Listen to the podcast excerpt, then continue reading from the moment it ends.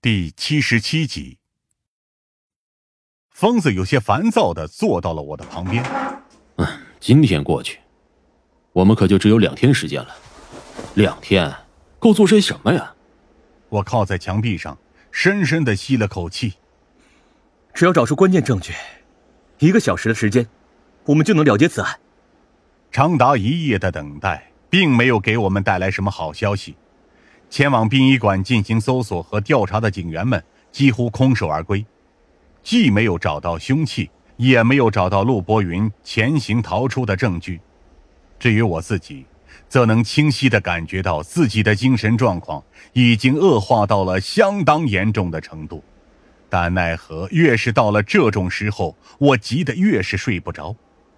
每次闭上眼睛，脑子里回想起来的基本都是案件的点点滴滴，根本无法静下心来。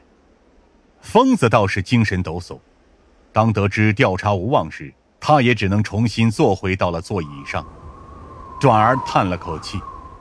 我们一起看向前方的窗户，陆博云正端坐在座椅上，安详地闭着眼睛，看上去。就像是睡着了一样，但每当我们靠近那扇玻璃窗户时，他又会蓦然睁开眼睛，有些警惕地看着我们这边。我很确信，他的视线不可能穿过单向玻璃。唯一能解释通的是，他时刻都保持着相当敏锐的警觉。看样子，他确实不想让我们抓住哪怕一丝一毫的破绽。疯子揉了揉眉心。没办法，时间快到了，我们只能放了他。就这么简单吗？我依旧有些不甘心。至少带他去现场继续勘察一番再说吧。这么放弃了的话，我们可就真的断掉了最后的线索了。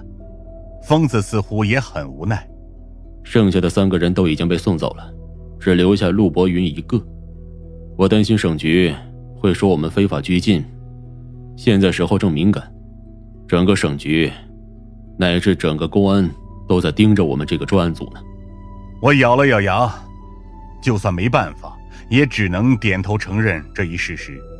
但送他离开之前，技术科那边提出要和陆博云一起回殡仪馆进行进一步的调查，通过脚印和一些细微的痕迹，他们有相当的把握能发现新的线索。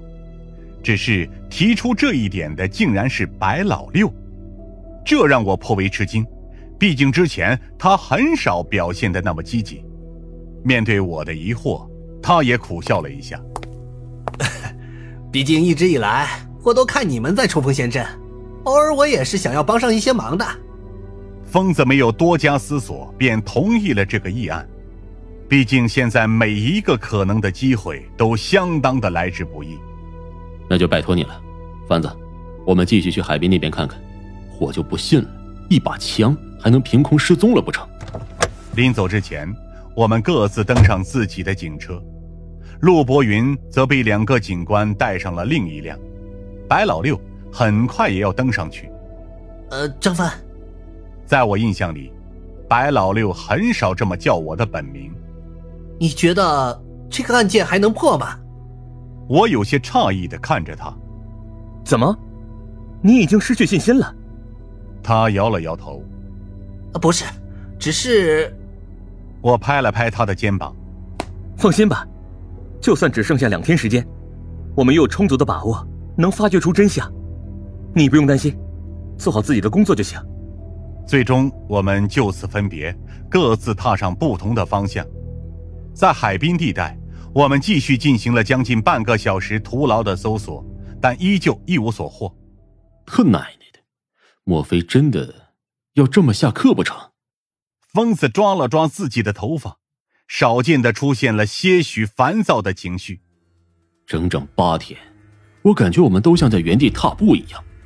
我宽慰的看着远处的海平面，阴云卷着波浪不断的往岸上推，同时也在不断的刮过阵阵寒意。如果真的无法破案，至少让我们努力到最后一刻吧。到时候和局长也好有个交代。疯子点了点头，我深吸了一口气，转而继续开始搜索下一个地带。但就在这个时候，我们的高频对讲机却蓦然响了起来。我是郑峰。疯子拿起对讲机，有什么发现没有？我这时看见疯子的表情很快凝固，转而变成了凝重和难以置信。你说什么？运送陆博云的警车翻车了？我瞪大了眼睛，立刻走了过去。对讲机内正响起一个有些焦急的声音：“是的，就在十分钟之前，警车坠毁在了通往郊区的一条河谷里，两名受伤的警员刚刚才被发现。陆博云呢？”疯子很是急切。还有白老六呢？失踪了。对面的声音传出了一丝颤抖：“陆博云和白警官都失踪了，我们现在正在派出警力，沿着河谷地带搜索，推测他们只有这样一条前进路线。”立刻增派警力搜索，我马上就到。疯子直接收回了对讲机，脸上的表情是难以想象的凝重。该死，这又是怎么一回事啊？别发牢骚了，我立刻朝着警车出发，赶紧出动！要是老六有什么闪失的话，可不得了。警车一路疾驰，疯子很少用这种有些危险的速度打开警灯，大开通道。